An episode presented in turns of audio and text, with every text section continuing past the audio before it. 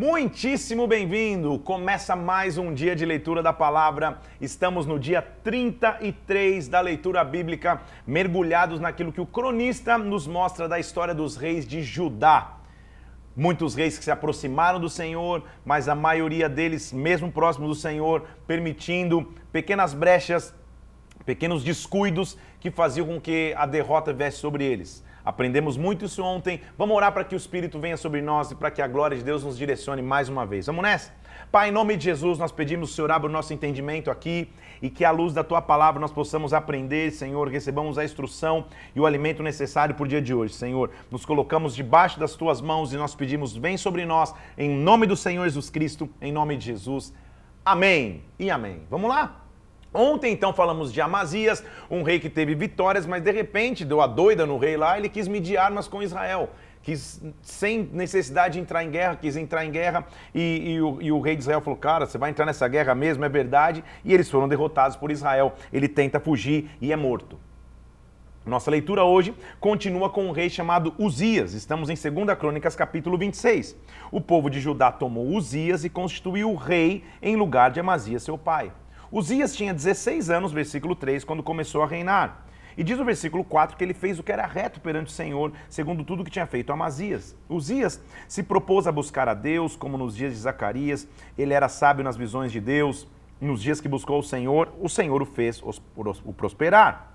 Versículo 6, ele saiu, guerreou contra os filisteus, quebrou os muros de Jete. Deus, versículo 7, os ajudou contra os filisteus. Também edificou Uzias torres em Jerusalém, edificou torres no deserto, cisternas porque tinha muito gado. Uzias tinha um grande exército de homens, ele tinha um exército de muitas pessoas abaixo dele que ele dava ordens, preparou um grande exército, ou seja, Uzias tinha um reinado bem sucedido.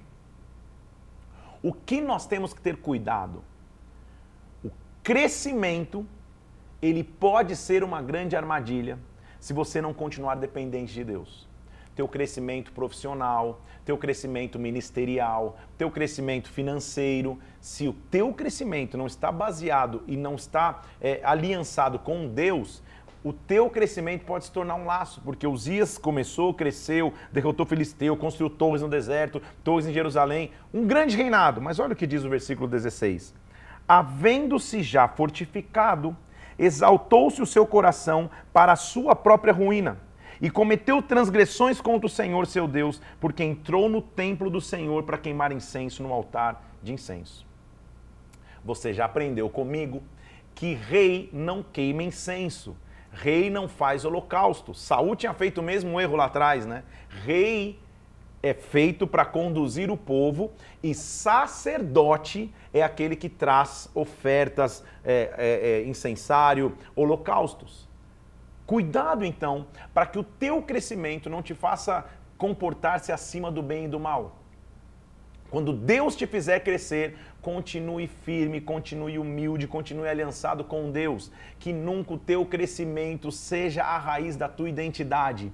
Isso é muito sério, gente. Há pessoas que, que saem do nada de uma, de uma vida difícil, de, de, de dificuldade financeira, e daqui a pouco estouraram, cresceram, a empresa deu certo, os negócios deu certo, e a pessoa passa a ter a identidade nova porque achando que a sua riqueza ou seu crescimento é a sua nova identidade.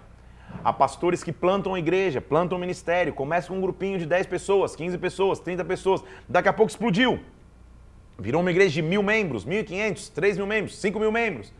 E a identidade desse pastor passa a ser a grandiosidade do seu ministério. Cuidado, porque é isso que o Zias está mostrando. O Zias vai lá e acha que ele está acima do bem e do mal. Não, eu posso, eu posso é, também oferecer incensário dentro do, dentro, dentro do templo, porque afinal de contas eu sou o Zias, meu ministério, meu reinado cresceu tanto, eu tenho torres em todos os lugares. Quando isso acontece, versículo 17: o sacerdote Azarias entrou após ele com 80 sacerdotes da maior firmeza e resistiram ao Zias. Ei, Uzias, não.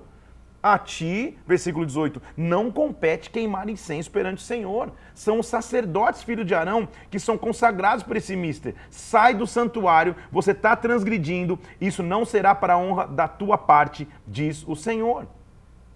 Como é bom ter sacerdotes posicionados, que não vão aceitar qualquer coisa do rei. Não, rei. Não, tem 80 caras ali oferecendo resistência. Então, Uzias, ao invés de se arrepender, diz o versículo 19, se indignou Ele tinha um incensário na mão, ele queria queimar incenso. Quando ele ficou indignado, preste atenção, a lepra lhe saiu na testa, perante todos na casa do Senhor, junto ao altar de incenso.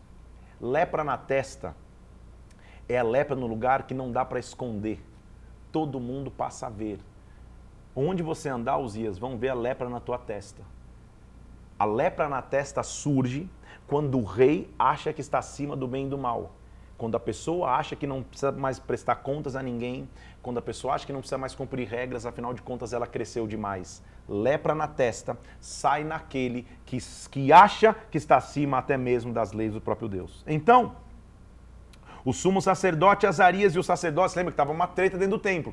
O sumo sacerdote Azarias e 80 sacerdotes resistindo. Não, você não vai entrar, você não vai oferecer incenso. E ele, não, eu posso, o incensário está comigo. Puf, sai a lepra na testa do, do Uzias. Quando eles olham, apressadamente, olham para ele, ele estava leproso na testa. Lembra que a lei não permitia que nenhum leproso ficasse dentro do templo. Então, apressadamente, o lançaram para fora, até ele mesmo saiu correndo, visto que o Senhor o feria. Assim ele ficou leproso até o dia de sua morte e morou por ser leproso numa casa separada, foi excluído da casa do Senhor. Que ensinamento importantíssimo desse rei chamado Uzias. Que princípio de vida a gente tem que aprender a nossa grandeza natural, nossa fama natural, nossa, nossa, nossa prosperidade natural, nosso crescimento natural não nos coloca acima do bem e do mal. Não nos faz sermos extras terrestres que não cumprimos mais regras.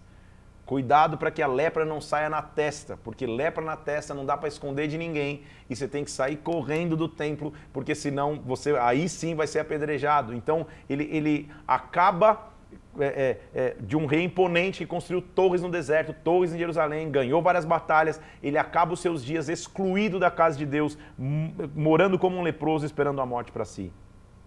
Não sejamos como Zias, cuidado com a lepra na testa. Depois que ele morre, quem, quem passa a reinar é Jotão.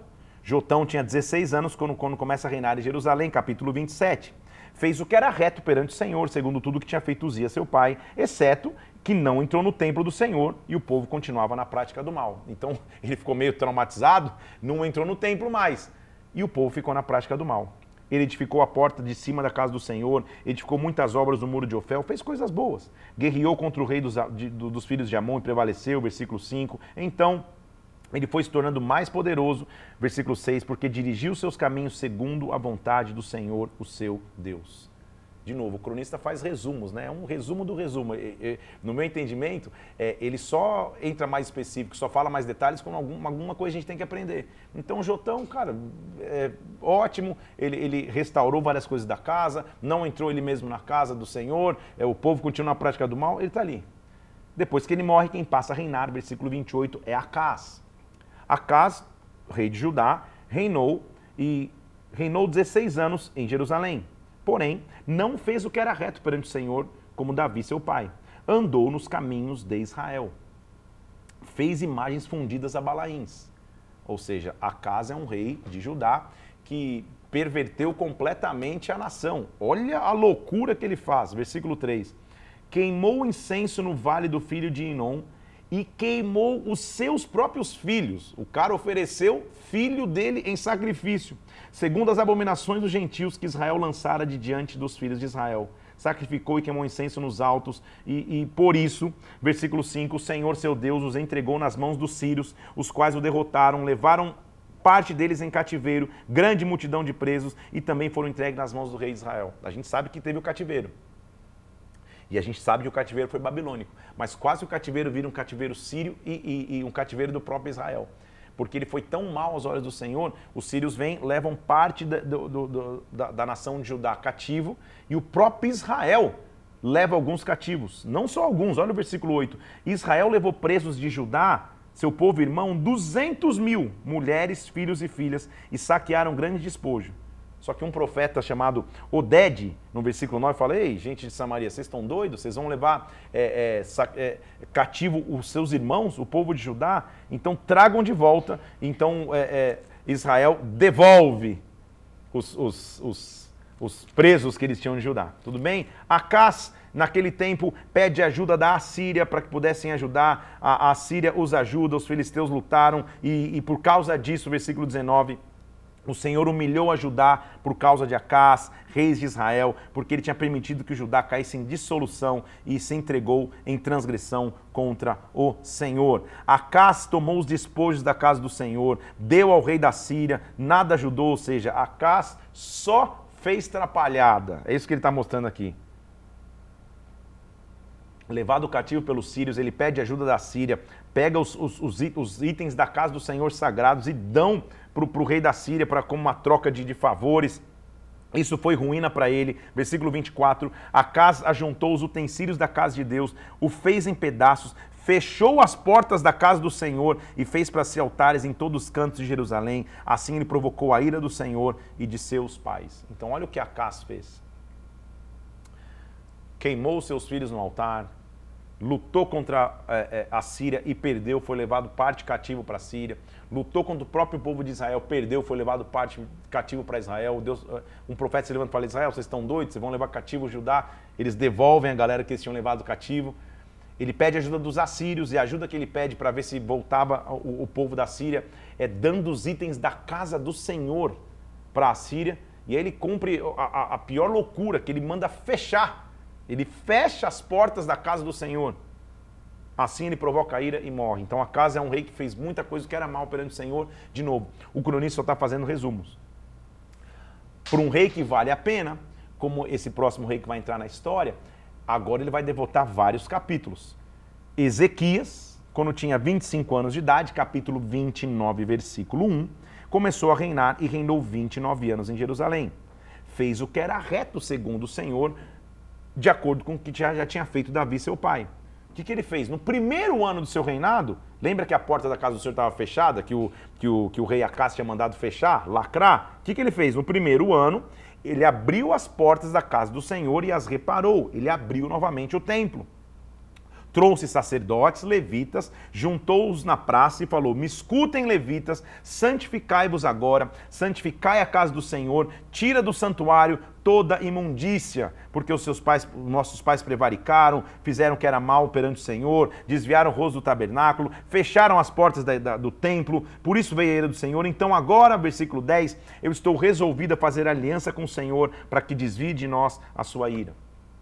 Ezequias então passa a ser conhecido como um rei que limpou, lavou, reabriu, renovou o templo. Ele está abrindo o templo, fazendo que os, que os levitas se santificassem para poder limpar o templo. Isso está no versículo 15. Congregaram seus irmãos, santificaram-se, vieram segundo a ordem dos reis pelas palavras do Senhor, para purificarem a casa do Senhor. Purificaram, como? Versículo 16.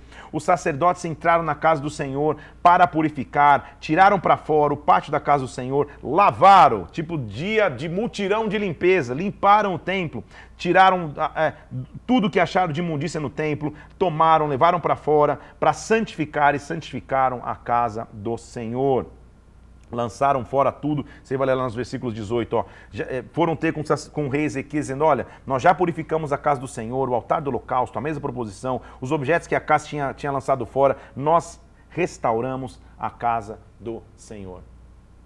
Um rei como Ezequias, então, ele nos ensina que é sempre possível restaurar o que estava corrompido. É sempre possível reconstruir e limpar o que estava construído. De tempos em tempos eu tenho que falar, Senhor, o que, que, tá me, o que me afastou de ti? O que me afastou da tua presença? A casa foi maluco a ponto de fechar a casa. Ninguém mais entrava. Ezequiel falou: vamos fazer tudo de novo, vamos recomeçar? Limpa. Então o processo de limpeza é, em primeiro lugar, pega o que está imundo dentro, traz para fora. Nada mais de imundo vai ficar escondido aí dentro. Ele traz tudo para fora. Limpa. Feita a limpeza, sabe o que ele vai fazer? Então, versículo 20 o rei Ezequias se levantou de madrugada, reuniu os príncipes e subiu à casa do Senhor.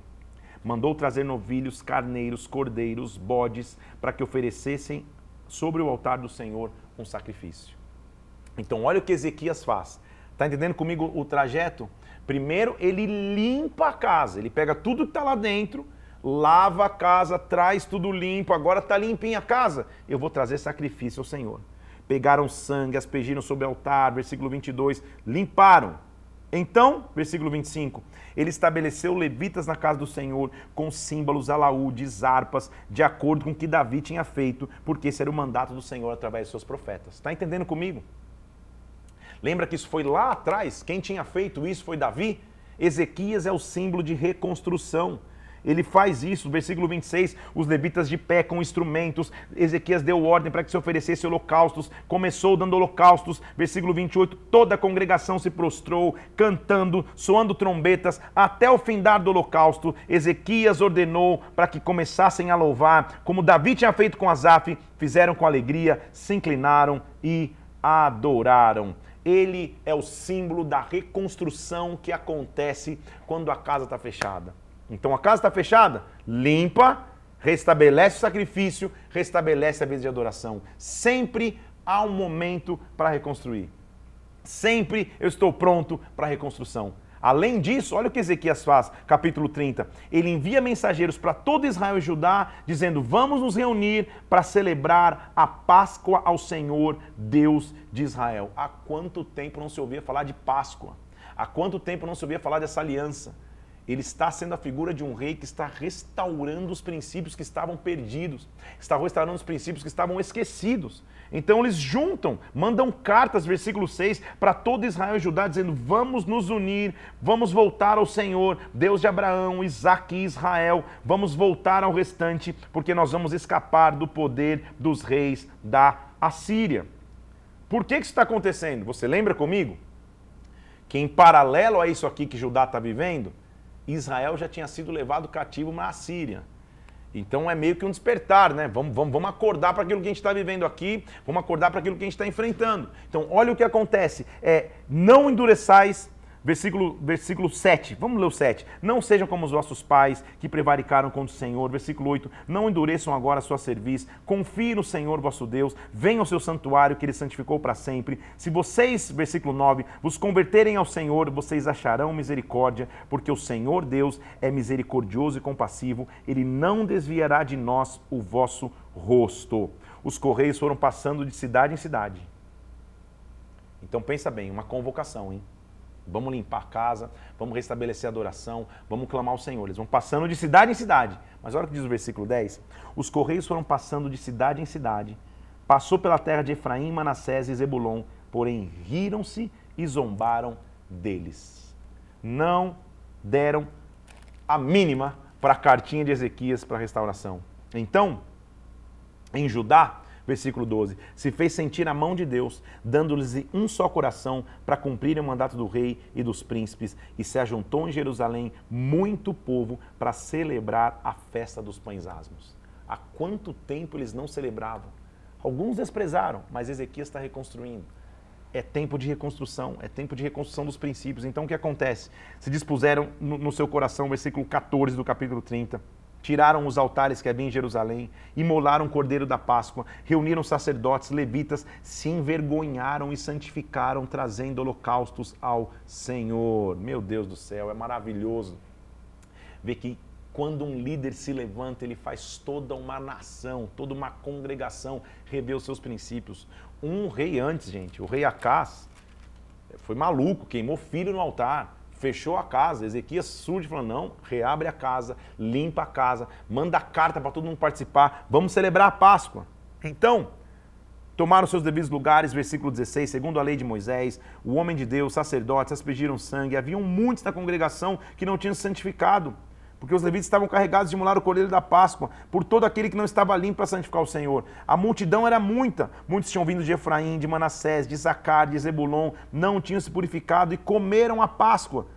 Por isso está escrito que Ezequias orou por eles, porque o Senhor é bom e perdoou todos aqueles, ou seja, ele está sendo o instrumento para trazer de volta os princípios, não só para ajudar, já está mencionando aqui gente de outras tribos que estão se realinhando com o propósito que Deus tinha. Versículo 21, os filhos de Israel se acharam em Jerusalém, celebraram a festa dos pães asmos, os sacerdotes louvaram o Senhor com instrumentos que tocaram fortemente em honra ao Senhor. Neste dia, versículo 26, houve grande alegria em Jerusalém, porque desde os dias de Salomão, filho de Davi, rei de Israel, não havia coisa semelhante em Jerusalém. Que Deus nos levante com, com essa característica de sermos os restauradores Ezequias não fica perguntando os porquês. Ah, por que a casa está fechada? O que aconteceu? Ele só fala: vamos daqui para frente. Vamos reabrir as portas, vamos limpar o templo, vamos celebrar Páscoa, vamos estabelecer de novos princípios, vamos recomeçar. Sempre é uma oportunidade de reconstruir, sempre é uma oportunidade de recomeçar. É tempo de reconstrução. Essa é a nossa frase de hoje aqui, ó. É tempo de reconstrução. Vou até anotar aqui, ó. É tempo de reconstrução. Começa com Ezequias. Vamos reconstruir. Vamos limpar. Vamos reconstruir o que é necessário. É tempo de reconstrução na tua vida. Que área se fechou para o agir de Deus? Que área se fechou para o mover de Deus? O que aconteceu que fechou? Ezequias é o símbolo de que eu posso chegar, posso varrer a casa, posso limpar, posso restabelecer a aliança. Versículo 31, quando acabou toda, a cerimônia, que eles estão clamando, fazendo a Páscoa de novo. Todos os israelitas que se achavam ali saíram à cidade de Judá, quebraram estátuas, cortaram postes ídolos, derrubaram os altares e os altos de Judá e Benjamim, também Efraim e Manassés, e todos os filhos de Israel foram cada um para suas cidades. É tempo de reconstrução. Olha o que, ele, o que Ezequias faz, versículo 2: estabeleceu Ezequias turnos de sacerdotes, levitas, turno após turno, para ministrarem, para cantarem. O rei fazia contribuições a nação começou a rever os seus princípios. Logo se divulgou essa ordem. Os filhos de Israel, versículo 5, trouxeram abundâncias de primícias, de cereal, de dízimos. Vindo Ezequias, vendo o que, o que tinha acontecido, começou a bendizer ao Senhor o seu povo em Israel. Então, quando isso aconteceu, versículo 10, o sumo sacerdote Azarias, da casa de Zadok, respondeu: Desde começou a trazer à casa do Senhor ofertas nós temos comido, nos fartado delas, ainda há sobra em abundância, porque o Senhor abençoou o seu povo e ainda sobra grande quantidade. Você percebeu? Que quando se realiança com Deus, se recomeça, prosperidade é meio que natural. O povo começou a trazer e os sacerdotes falaram de Ezequias, Está sobrando mais do que a gente precisa. E sabe o que Ezequias começou a fazer? Versículo 11. Então ordenou Ezequias que se preparassem depósitos na casa do Senhor. Uma vez preparados, recolheram fielmente ofertas, dízimos e coisas consagradas, ou seja, eles começavam a estocar tamanha prosperidade que Deus deu. Não é maravilhoso a gente ver isso? Por isso que o cronista está explicando o paralelo gigantesco. Um rei, que a gente acabou de ler aqui, Acás, mata o filho no altar, fecha a, a, a a, a, a, o templo, é levado em cativeiro por, pela Síria, é levado em cativeiro pelo próprio Israel. Só confusão. Por quê? Porque não tinha aliança com Deus. Um outro rei, uma geração, limpa a casa, restabelece a Páscoa, renova a adoração. Agora eles têm que criar estoques de tanta prosperidade que eles têm. Então, versículo 14. O levita Coré estava encarregado das ofertas voluntárias, com fidelidade distribuiu aos seus irmãos. Deles foram registrados até a provisão, versículo 18, registrado as crianças, as mulheres, os filhos, as filhas, uma grande multidão que com fidelidade se houveram santamente com coisas sagradas. Então, assim fez Ezequias em todo Judá, o que, versículo 20, o que era bom, reto e verdadeiro perante o Senhor, o seu Deus. Em toda obra que começou no serviço da casa de Deus, Deus o fez prosperar. Percebe o paralelo de uma geração que se corrompe e uma geração que tem aliança com Deus? A geração que tem aliança com Deus vai continuar passando por guerras, porque diz o versículo 32 que depois dessas coisas e dessa fidelidade, veio Senecaribe, rei da Síria, e se acampou contra eles. Então eles iam passar por uma guerra agora. Ezequias, vendo, pois, que Senecaribe vinha lutar contra ele, resolveu, de acordo com seus príncipes, tapar as fontes de água que havia fora da cidade. Eles ajudaram. Deixa eu esconder um pouco das riquezas que a gente tem. Muito povo se ajuntou, taparam as fontes. E o ribeiro corria pelo meio da terra, porque diziam, por que viriam os reis da Síria e achariam tantas águas? Ou seja, eu não quero que eles descubram o tamanho da provisão que a gente tem. Ele faz uma estratégia de guerra. Ele cobrou o ânimo, restaurou o muro quebrado, ergueu as torres, está se preparando para lutar pôs oficiais da guerra sobre o povo e falou para o povo: gente, vamos, vamos, fazer o seguinte, versículo 7. Sejam fortes e corajosos, essa é uma expressão que, que vem desde a época de Moisés para Josué. Não temais, não vos assusteis por causa do rei da Síria, nem por causa da multidão que está com ele, porque há um conosco que é maior do que ele. Que coisa maravilhosa, né? Com esse Deus está o braço, com ele, perdão, a Síria, está o braço de carne, mas conosco o Senhor nosso Deus para nos ajudar, para guerrear as nossas guerras. O povo cobrou o ânimo com as palavras de Ezequias, rei de Judá. Era uma guerra, mas agora o povo está aliançado com Deus. Senecaribe, rei da Síria, versículo 9, levantou e enviou seus servos a Ezequias, rei de Judá. E os servos começavam a dizer: Assim diz Senecaribe, em quem vocês confiam para vos deixar sitiar em Jerusalém? Acaso não vos incita Ezequias para morrer, a fome e a sede, dizendo que o Senhor está com vocês? Então, a única função do inimigo, gente, é trazer dúvida. Numa guerra, eu tenho de um lado Ezequias falando para o povo: gente, fica firme, sejam fortes e corajosos.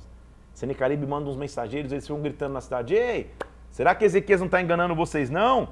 Fazendo vocês confiar na guerra? Vocês não sabem quem nós somos? Versículo 13. A gente é muito poderoso, a gente controla todas as nações. Vocês não sabem quem a gente é? Ninguém, não deixa se enganar, não, hein? Que Ezequias não engane vocês, versículo 15. Não dá crédito a eles, não. Eles começaram a, a, a ameaçar, tentando mostrar a sua grandeza. Escreveu cartas para blasfemar a Deus. Então, quando isso acontece, versículo 18, eles clamaram em alta voz em judaico contra o povo de Jerusalém que estava sobre o muro para trazer medo. Então, olha o que Senecaribe está fazendo. Ezequias está, gente, fica firme, Deus vai dar vitória para a gente na guerra, a gente tem aliança com Deus. O inimigo vem e fica, ó, blá, blá, blá, blá, blá, só falando. Ah, e ainda gritam em judaico para dizer, a gente conhece o idioma de vocês.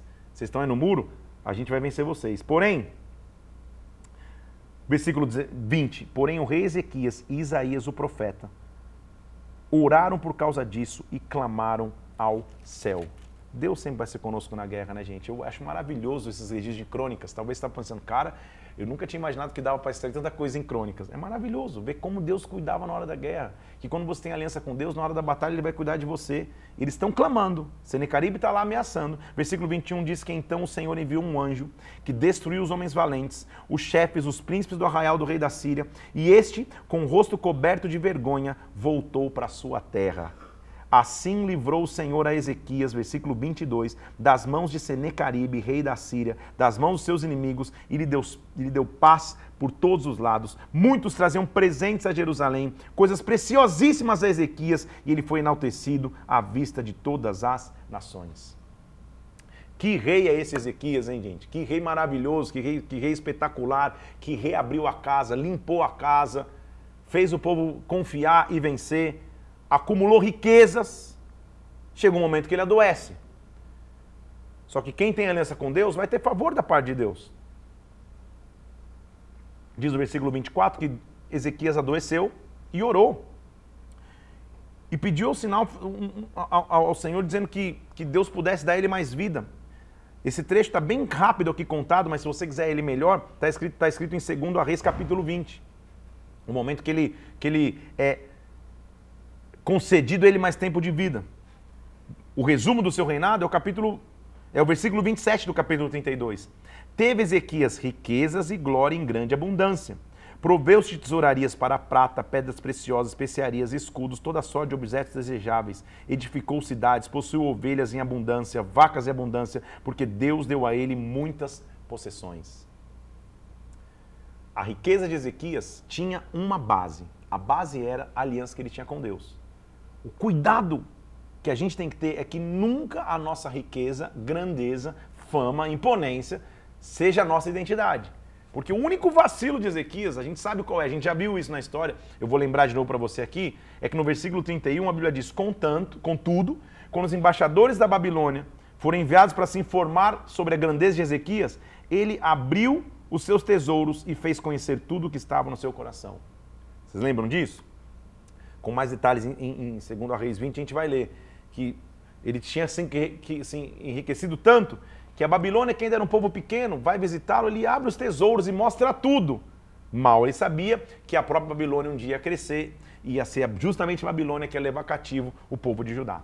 Então o único vacilo de Ezequias foi essa: preserve os teus tesouros, preserve o que Deus colocar nas tuas mãos, mantenha a sua aliança com Deus. Ezequias é um rei muito positivo, sim, e mesmo reis positivos podem vacilar.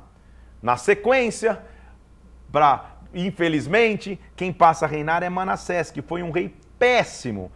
É, versículo 1 do capítulo 33. Manassés tinha 12 anos quando começou a reinar e reinou 55 anos em Jerusalém fez o que era mal perante o Senhor, segundo as abominações do gentil, voltou a edificar os altos que Ezequias tinha derrubado, edificou altares na casa do Senhor, queimou seus filhos como oferta, também pôs uma escultura dentro da casa de Deus, ou seja, zoou todo o negócio de novo.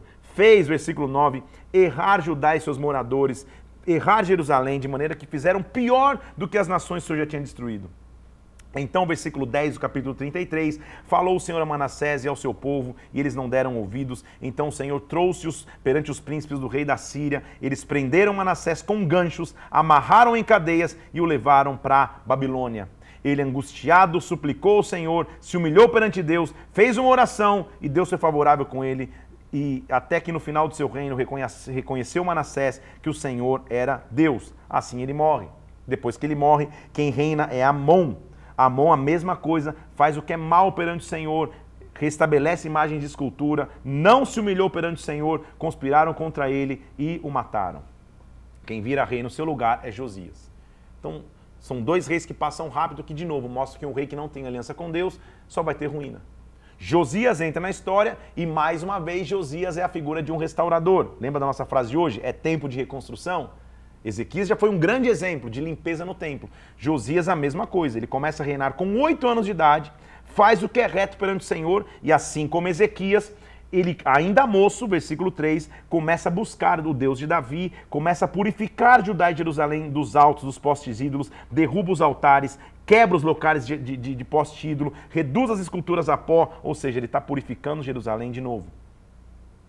A história conhecida de Josias, que nós já lemos também, a história dele está em 2 Reis capítulo 22, é que o Ilquias, seu sumo sacerdote, é, na verdade, Safã, que era o escrivão, encontra a lei e eles reparam o templo. Vamos ler lá, versículo 8 do capítulo 34. No 18º ano do reinado de Josias, ele enviou Safã, filho de Azalias e Maceias, governador da cidade, Joá e Joacás, o cronista, para repararem a casa do Senhor foram a Ilquias e entregaram o dinheiro para reparar a casa do Senhor. Todo Judá e Benjamim tinham, tinham unido. Ilquias, já é conhecido esse trecho, ele encontra o livro da lei, no versículo 14. E quando eles leem, toda a nação se curva. Josias consulta uma profetisa, rasga as vestes e ele restaura a aliança com o Senhor. Versículo 29 diz que ele ajunta é, e sobe à casa do Senhor e eles, lendo o livro da lei, se realinham com o Senhor mais uma vez. E a maior marca de realiança e de reconstrução é que eles celebram a Páscoa mais uma vez. Lembra que Ezequias já tinha feito isso e desde o tempo de Salomão não tinha sido feito? Agora, Josias, versículo 1 do capítulo 35, celebra a Páscoa ao Senhor em Jerusalém, matando o cordeiro da Páscoa, estabelecendo sacerdotes nos seus cargos, animados para servirem na casa do Senhor. Ele diz aos levitas: coloquem a arca que, que edificou Salomão, é, é, é, o rei Davi, não essa carga nos ombros, sirvam ao Senhor, ministrem de grupo em grupo no santuário, ou seja, Josias mais uma vez reestabelece a Páscoa ao Senhor. Ele morre no vale de Megido, é, é, é, e depois ele morrer, a partir de agora quem começa a reinar é Joacás. Ele reina muito pouco tempo e quem, quem passa a reinar é Jeoaquim. Capítulo 36, versículo 5. Jeoaquim faz o que é mal perante o Senhor, e agora em Jeoaquim vai se começar o cativeiro. Então, Crônicas, ele está falando para a geração que está voltando do cativeiro. Ele correu até aqui toda a história, desde que ele começou em 1 Crônicas, mostrando Adão. Ele foi mais firme, explicando a, a, o reinado de cada rei de Judá para mostrar o porquê nós temos essa história. E agora, em Jeoaquim, vai começar, versículo 6 do capítulo 36, Subiu contra ele Jeoaquim, Nabucodonosor, rei da Babilônia, amarrou com duas cadeias de bronze e o levou para a Babilônia. Levou também alguns utensílios da casa do Senhor e o colocou no templo. Então, aqui é o início do cativeiro. Lembra que, que nesse início ele leva da Babilônia os principais é, nobres, juventude, é a primeira leva que vai para o cativeiro. Joaquim começa a reinar, versículo 9, tinha 18 anos e reinou três meses e dez dias em Jerusalém na primavera do ano, versículo 10, mandou o rei Nabucodonosor levá-la à Babilônia com os mais preciosos utensílios da casa do Senhor e deixou Zedequias, irmão, rei sobre Judá e Jerusalém. Então, é, Joaquim, Jeoaquim é, é, é, levado à Babilônia, quem reina é Joaquim por três meses e ele também é levado à Babilônia e fica Zedequias reinando lá. Zedequias faz o que é mal perante o Senhor, não se humilha perante o profeta Jeremias, nós vamos entrar com Jeremias na história, se rebela também contra Nabucodonosor, fica obstinado no seu coração e ele e agora nesse rei Zedequias vai começar o real cativeiro de Judá. Porque ele faz o que é mal perante o Senhor. Diz o versículo 17 de 2 Crônicas 36, que o Senhor fez subir contra ele o rei dos caldeus, Babilônia. Matou os seus jovens à espada na casa do santuário, não teve piedade nem dos jovens, das donzelas, dos velhos, pegou todos, versículo 18, todos os utensílios da casa de Deus, grandes, pequenos tesouros da casa do Senhor, tudo levou para Babilônia. Olha o que eles fizeram, versículo 19. Queimaram a casa de Deus, derribaram os muros de Jerusalém, todos os seus palácios queimaram, destruíram todos os objetos preciosos. Os que escaparam da espada, a esses levou para a Babilônia, onde se tornaram servos os seus filhos até o tempo do reino da Pérsia, até que se cumprisse a palavra que veio pela boca de Jeremias. Então, de novo, o cronista correu toda a história para nos explicar o porquê do cativeiro. Nós já estudamos isso em, em, em Segundo Reis, que o cativeiro aconteceu porque muitos reis, como a gente já, já, já viu aqui, fizeram coisas abomináveis em relação à aliança com o Senhor. Deus deu um respiro de reconstrução em Ezequias, que faz a Páscoa e limpa o templo, em Josias, que restaura os princípios. Mas depois de Josias, nós tivemos Manassés, se não me engano, não é isso? Depois de Josias, perdão, nós tivemos Joacás, Joaquim, Joaquim e Zedequias, principalmente, fazendo o que era mal. Manassés veio antes dele, que foi, que foi tipo, chegou no topo, não dá mais. Deus disse que o cativeiro ia acontecer. Josias faz um, um renovo com, com a nação. Três reis vêm depois, esses reis conduzem o povo ao cativeiro. E agora o cativeiro aconteceu. E o cativeiro foi destruição. A casa foi totalmente queimada. Eu estou falando que o templo que Salomão construiu veio totalmente ao chão. Levaram todos os utensílios de volta. E o povo vai para a Babilônia. Será que segundo Crônicas vai acabar nessa desesperança? Será que segundo Crônicas vai acabar nessa nota terrível que o povo foi para o cativeiro? Graças ao bom Deus, não. Ainda temos dois versículos antes de acabar. O cativeiro babilônico demorou 70 anos. O profeta Jeremias, que a gente ainda não leu, lembra que agora eu estou falando que a cronologia já não está mais aqui, né? Segundo Crônicas, ele está no final, nos relatos judaicos, ele vem depois dos profetas. A gente ainda vai ler os profetas. Mas há um profeta chamado Jeremias que ele profetizava que o cativeiro tinha data para acabar. Então o cativeiro não vai durar para sempre. Depois do cativeiro, nossa frase de hoje é tempo de reconstrução. Ok. São 70 anos no cativeiro. Nesse período de 70 anos, quem levou o povo de Judá cativo foi a Babilônia. Nabucodonosor. Esse era o grande império, o império babilônico. Contudo, nesse período de 70 anos, a Babilônia perdeu força e quem passa a ser o grande conquistador é a Pérsia, o império persa. Eles passam a ser quem domina tudo. Então, o povo que começou o cativo na Babilônia agora já está subjugado pela Pérsia. Estão entendendo comigo a história aqui? E o grande homem da Pérsia era um homem chamado Ciro. Segundo Crônicas, vai terminar com o decreto de Ciro. Então, do versículo 21 até o versículo 22, são 70 anos de intervalo. Ele, ele termina falando que o povo foi levado para o cativeiro, que, que foi destruído tudo. Ele não conta como foi o tempo do cativeiro, até porque ele está escrevendo para uma geração que viveu o cativeiro. Ele só conta o que aconteceu para eles voltarem. E diz o versículo 22: No primeiro ano de Ciro, rei da Pérsia, para que se cumprisse a palavra do Senhor que foi liberado por Jeremias, despertou o Senhor o espírito de Ciro, rei da Pérsia. Ele fez passar uma notícia, um pregão por todo o seu reino, dizendo: O Senhor Deus dos céus me deu todos os reinos da terra e me encarregou de edificar uma casa em Jerusalém, que está em Judá, entre vós e todo o seu povo, que suba o Senhor seu Deus seja com ele. Crônicas termina com um relato de esperança de que o cativeiro não vai durar para sempre e é tempo de reconstrução. Os reis podem ter feito aliança com Deus ou podem ter ido muito distantes da sua aliança com Deus. É tempo de reconstruir. Segundo Crônicas, termina mostrando que o Deus que havia prometido pelos profetas, como Jeremias, que a gente vai ler, que o cativeiro iria acabar, cumpriu a sua promessa. Ciro, o comandante da Pérsia, ele voluntariamente fala: calma aí, Deus despertou o meu espírito e eu estou passando uma notícia. Quem quiser voltar para Jerusalém, que volte, porque pode reconstruir o templo, pode reconstruir a cidade. É tempo de reconstrução. Nossa leitura, então, hoje inicia o livro de Esdras. Esdras mostra a fidelidade de Deus, mesmo quando existe um povo infiel. O povo foi infiel, mas Deus sempre vai ser fiel.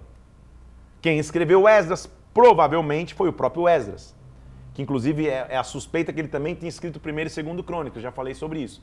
Esdras era um escriba, mas também andava de forma profética. O que, que é escriba? É quem escreve, é quem conta a história, como um cronista. Ele, ele anota o que está acontecendo para derramar sobre alguém. Esdras, um, um escriba de palavras e dos estatutos do Senhor, ele escreve esse livro que leva o nome. A maioria, então, concordas que provavelmente foi Esdras que escreveu. E qual que é o foco desse livro? Falar como os exilados de Jerusalém se prepararam para reconstruir o templo. As palavras-chave, então, é construir, ou a boa mão do Senhor, ou a casa do Senhor. É tempo de reconstrução. Esdras, indo um pouco mais a fundo aqui, ele cobre um período de cerca de 23 anos. E o tema principal dele é o primeiro grupo que retorna do exílio para construir o templo. Então, deixa eu te mostrar aqui é, e tentar te explicar, tá? É, produção vai me dizer quanto tempo eu tenho ainda. Eu devo ter meia hora? 20 minutos? Alguém sabe me dizer? 18. Ó, 18. 20, então 18. Estamos bem no meu relógio interno aqui. A volta do cativeiro tem três personagens principais.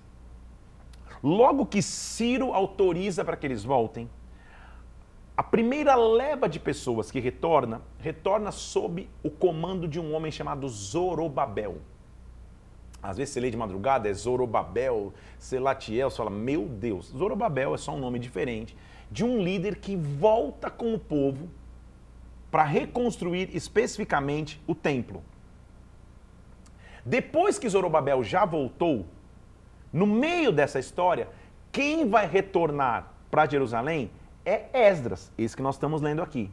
E Esdras, ele, ele é um representante daquele que vai lembrar da lei para a comunidade, da Torá para a comunidade, dos ensinamentos de Deus. Então, primeiro vem Zorobabel como um reconstrutor para reconstruir o templo. No meio do caminho, quem volta é Esdras. Esdras vai lembrar o povo da aliança que eles têm que ter com Deus. Mais à frente, quem vai voltar é Neemias. Neemias volta para reconstruir os muros da cidade. Então, só para você entender o panorama geral. Primeiro, então, Zorobabel volta para reconstruir o templo. Nós vamos ver os desafios para essa reconstrução. 60 anos depois, sendo mais específico, Esdras é quem, é quem retorna para lembrar o povo da lei e da aliança que eles tinham que ter com Deus na lei. Logo depois, quem volta é Neemias. Tudo bem? Então nós vamos ver a fidelidade de Deus e a infidelidade do homem. Como Deus permanece fiel. Como Deus que já tinha prometido em Jeremias que o cativeiro tinha uma duração limitada, o cativeiro realmente vai acabar. No momento certo, o cativeiro iria acabar e fielmente o povo poderia voltar. Nos escritos mais antigos, inclusive, nós vamos ler agora os livros, os livros de Esdras e na sequência Neemias. Nos escritos antigos, era um livro só, que conta essa história nas três etapas que eu acabei de te dizer. A tradução Septuaginta, a tradução mais moderna da Bíblia, dividiu Esdras e Neemias. Mas é uma história só de retorno. Então, Esdras e Neemias nos mostram que é tempo de reconstrução. Ezequias lá atrás reconstruiu é, é, a, a constituição estrutural do templo, Josias reconstituiu a aliança que o povo tinha que ter com Deus. Agora a reconstrução é física, tá tudo caído, tá tudo no chão. Vamos voltar do cativeiro e vamos ganhar força para reconstruir. Deixa eu ler um pouquinho do conteúdo que está em, em, em Esdras para você, tá? Esdras, então, é, é, ele, ele mostra que o povo fielmente abraçou a liderança de Zorobabel e Esdras e foram enviados com despojos, com, com, com, inclusive com coisas que tinham saqueado o tempo para voltar.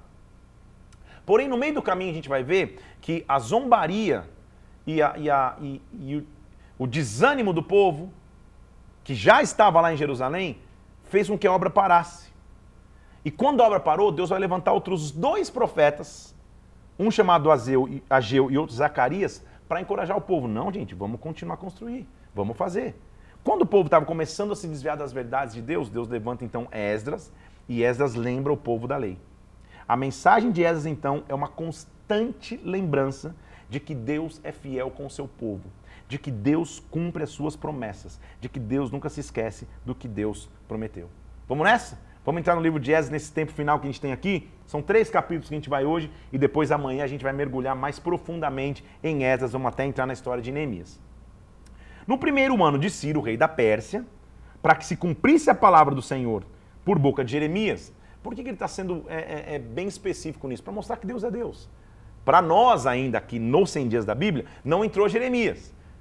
Na cronologia aqui, Jeremias já profetizou tudo, e eles estão só lembrando, ó, lembra, gente, que Jeremias era verdadeiro? Que Jeremias falava e aconteceu? É, se você quiser anotar aí só, só como informação, essa, essa palavra de Jeremias de que o cativeiro ia durar para sempre está em Jeremias capítulo 25. No 29 também nós vemos, só para você entender, tá? Então, para que se cumprisse a palavra de Jeremias, despertou o Senhor o espírito de Ciro, rei da Pérsia. Ele fez passar um pregão por todo o seu reino e assim ele escreveu. Ou seja, o versículo final de Crônicas é o primeiro de Esdras. Por isso que às vezes se associa que Esdras foi escreveu Crônicas. É o mesmo versículo, você entendeu? Ele despertou o espírito do rei da Séria, da, da, da, da da, juntei Sírio com Pérsia. Do, o Ciro, rei da Pérsia, despertou o seu espírito e ele agora lançou, fez um pregão, fez um edital, dizendo: O Senhor Deus, versículo 2, o Senhor Deus dos céus me deu todos os reinos da terra e me encarregou de lhe edificar uma casa em Jerusalém e Judá. Deus despertou o coração de Ciro da Pérsia. E ele disse: Quem entre vós, de todo o seu povo, seja Deus com ele, que suba a Judá, de Jerusalém para Judá, e edifique a casa do Senhor, Deus de Israel. Ele é o Deus que habita em Jerusalém. Todo aquele que restar em alguns lugares em que habita, homens desse lugar o ajudarão com prata, ouro, bens, gado, afora as dádivas voluntárias para a casa de Deus que está em Jerusalém. Preste atenção, gente. Depois de 70 anos de cativeiro, Ciro está dizendo assim: quem quiser, inclusive, pode contribuir, pode dar recursos, o povo vai voltar para reconstruir sobre a, sob a minha autorização. Então, e o povo está se preparando para voltar. Versículo 5. Se levantaram os cabeças das famílias de Judá, de Benjamim, sacerdotes, levitas, todos aqueles que o Espírito despertou para subirem para edificar a casa do Senhor que está em Jerusalém. Começa então uma primeira leva. Todos os que habitaram nos arredores foram com objetos de prata, ouro, voluntariamente foi dado. Ciro também tirou dos utensílios da casa do Senhor, que Nabucodonosor tinha trazido, e devolveu para o povo. Como Deus é maravilhoso, gente. Nabucodonosor destruiu tudo. Levou embora os utensílios da casa. Ciro falou: oh, Isso aqui é de vocês, hein? O que está nas entrelinhas aqui e que é difícil de, de entender é que, como Deus está no controle da história.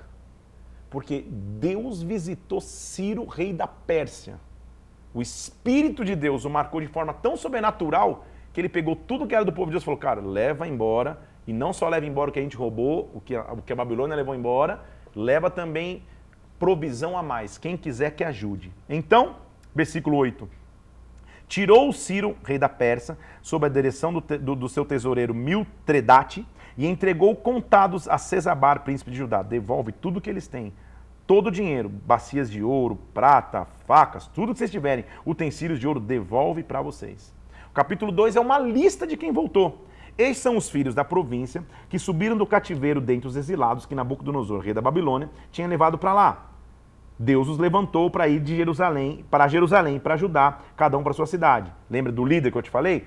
Vieram a Zorobabel, versículo 2, Jesua e Neemias, já te falei de, de Neemias também. Este é o número do povo de Israel. Aí o capítulo 2 é tipo um, um, uma contabilidade das pessoas que voltaram. Você pode ler ali o capítulo inteiro. Todos os versículos têm quantitativos de pessoas que voltaram, levitas, cantores, todos que voltarem. Não quero fazer as contas, pastor, de quantos voltaram. Nem precisa, já está escrito lá, ó. versículo 64. Toda a congregação que voltou foi de 42.360.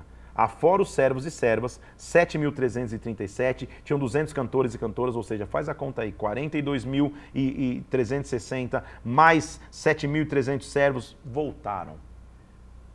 Uma geração está voltando para reconstruir é tempo de reconstrução. O cativeiro nunca vai durar para sempre. Deus vai nos dar força para reconstruir.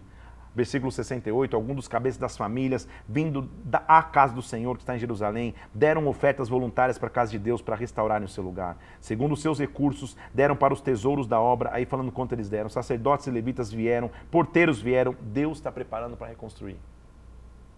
Parece automático a gente escrever isso, gente, mas estou falando de um cativeiro de 70 anos que está acabando. E Deus, de forma milagrosa, está levantando o rei da Pérsia, falando: cara, vai embora, pega tudo que a gente levou de vocês e leva mais. Prepare-se para a reconstrução. O que acontece, nós vamos terminar agora no capítulo 3, mostrando que no sétimo mês, estando os filhos de Israel já nas cidades, o povo se ajuntou como um só homem em Jerusalém. E a primeira coisa que eles fizeram, versículo 2: Levantou-se Jesua, filho de Josadaque, com Zorobabel, e edificaram o altar do Deus de Israel é tempo de reconstrução. E a primeira parte da reconstrução, edifica de novo o altar. Eu quero que você tenha essa figura na tua mente. Gente, era um terreno cheio de pedra.